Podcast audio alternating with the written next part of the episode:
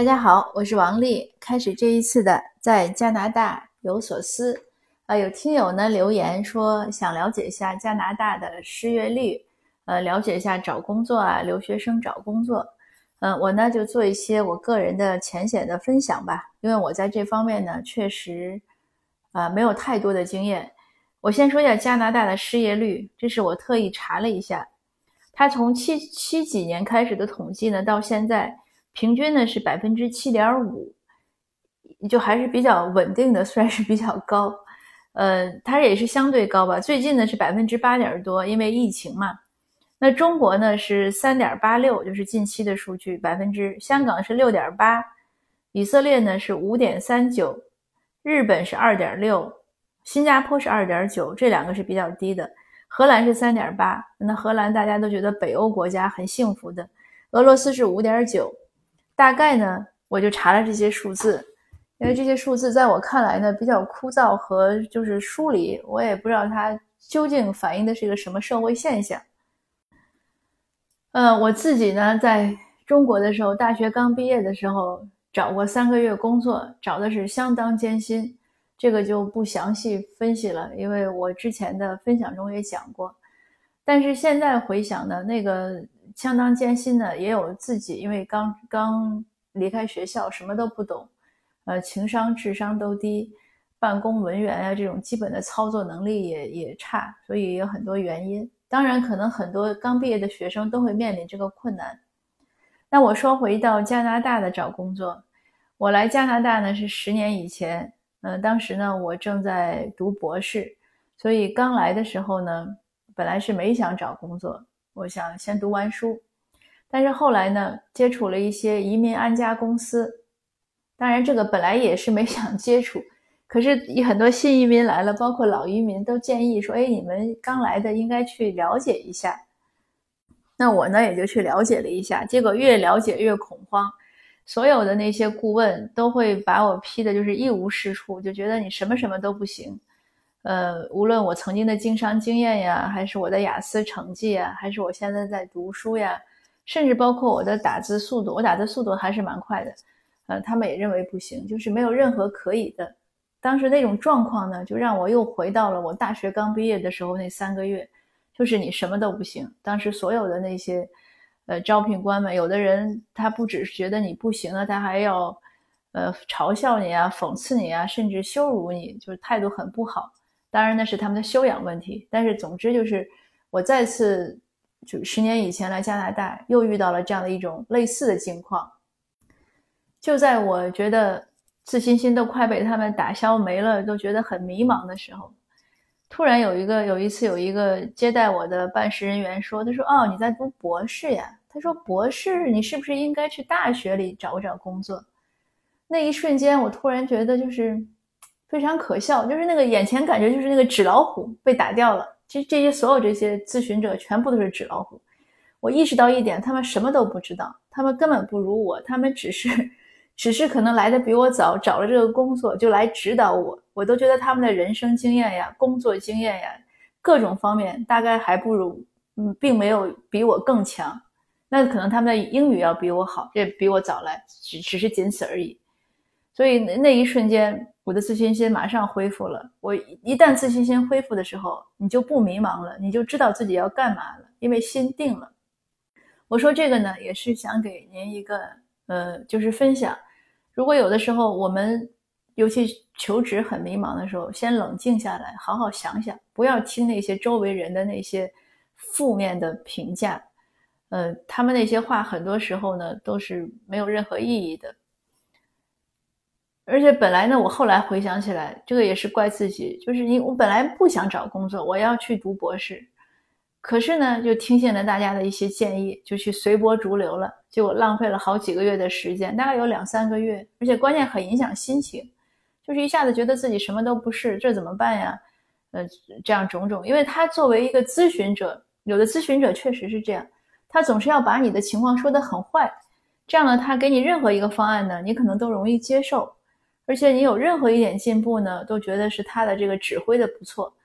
嗯，这可能是他们一种思维习惯吧。当然，我给别人咨询的时候不会这样，我是会鼓励别人去发现，所以可能是性格特点。但不管怎么说，我经历过那次之后呢，我就坚定我要呃接着读博士。那后来呢，也动摇过几次，就是有人问我要不要去上班呀，呃，可是我觉得那个工作呢不是我理想的状态，呃，我也试图想，哎，我要不要再去做回商业呢？可是试了试呢，觉得还是不太愉快。嗯，那到一六年的时候，我就坚定下来要在家写作。那后来就走到现在，包括做很多社会工作，但是也没有出去上班。所以为什么我说我在加拿大找工作的经验呢？可能是相对的很浅薄的，呃，有有一次是非常正式的投简历，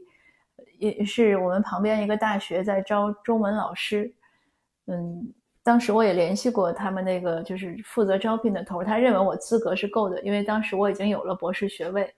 呃，他也跟我接触过，我们一起参加过学术研讨会，就中文教学的，所以他是很看好我，他鼓励我的时候，你来投简历吧。我也找到了，因为需要这种就是推荐人，我的两个推荐人呢都很厉害，就是这整个他没有无可无可挑剔的这个行业里的，呃，头把交椅吧，可以这样说。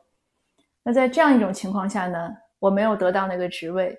为什么呢？那个后来他们说也很遗憾，因为他们本来以前有一个 part time 的，就是兼职的一个老师，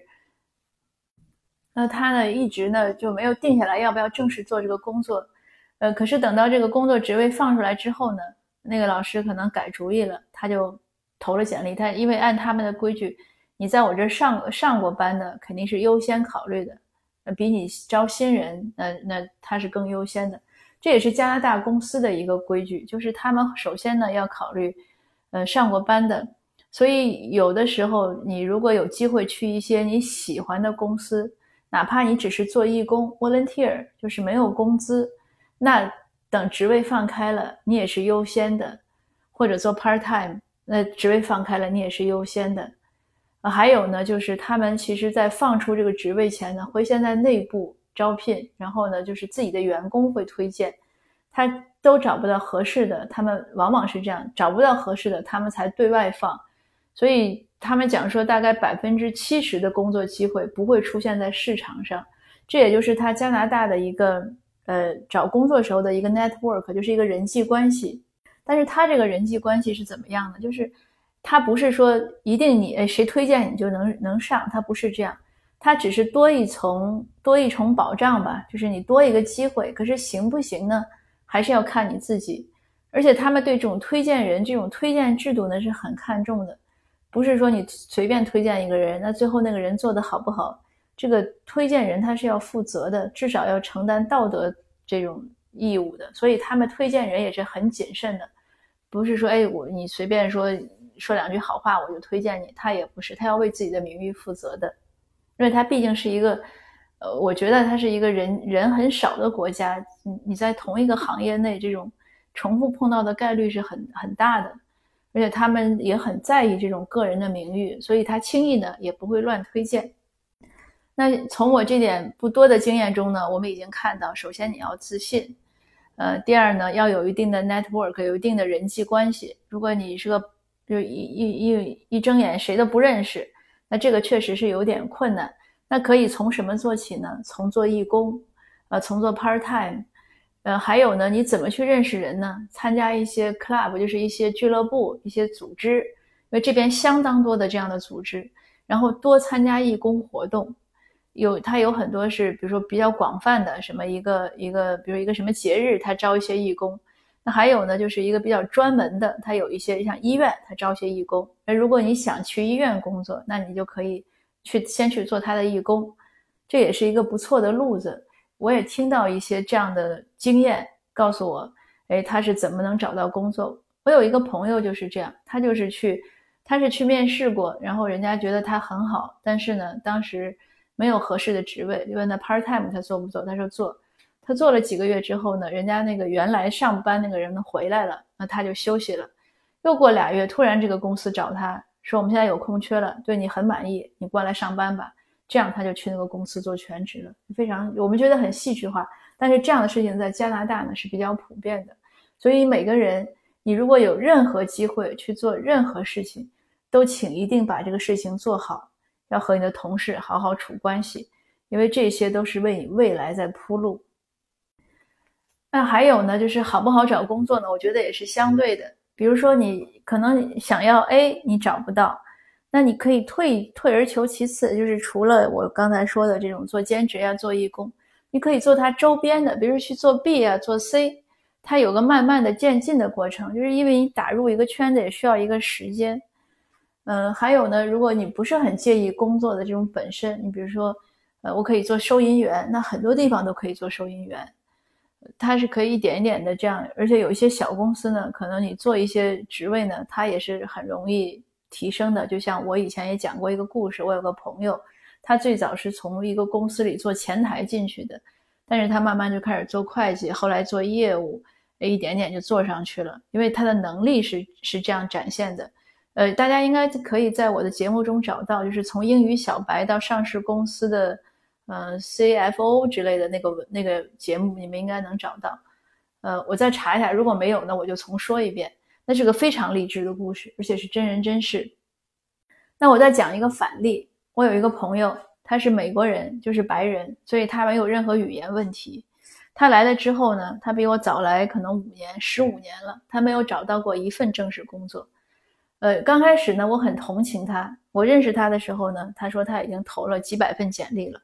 哎，我很我相当同情他，因为他条件很好，他做过中学老师，做过十年，而且他是英文的硕士，所以他无论做做任何的这种读写方面的工作啊，或者教职呀，甚至包括做私人 tutor，这个都很好，而且很赚钱的。我就不懂他为什么总是穷困潦倒，找不到合适的工作。我也很热心，我帮他介绍了不少，就是我知道的，比如说做 tutor 呀，或者有人需要改文章啊，我去去介绍，可是一次都没有成，而且有有有的时候有几次呢，还是本来刚开始做了，做的又不好，结果呢别别扭扭，以至于那个就是对方也是我朋友，人家还有点埋怨的情绪，说你看你给我介绍这个人，所以这就是推荐人要吃瓜唠，因为他表现不好，那别人肯定要跟我抱怨两句，那我也只能听着。那我就观察，主要是他的问题，他这个不对自己的时间管理不好，也容易情绪化，呃，突然就不想上班了，然后很多稍微有点难度的事情，他都嫌麻烦不想做，呃，上班的地点又不能太远，上班时间又刚刚好。最近他有一次，应该是去年我见他，他跟我抱怨什么呢？他去了一个 dollar 店，就是一个一元店做收银员，做了三天之后辞职了。为什么辞职？就是因为老板教他，就是怎么样的最后做这个收尾工作。比如你晚上十点关门，那你应该怎么样把这个就收银机里的这些现金取出来，呃，进行一下什么样的一种电脑操作？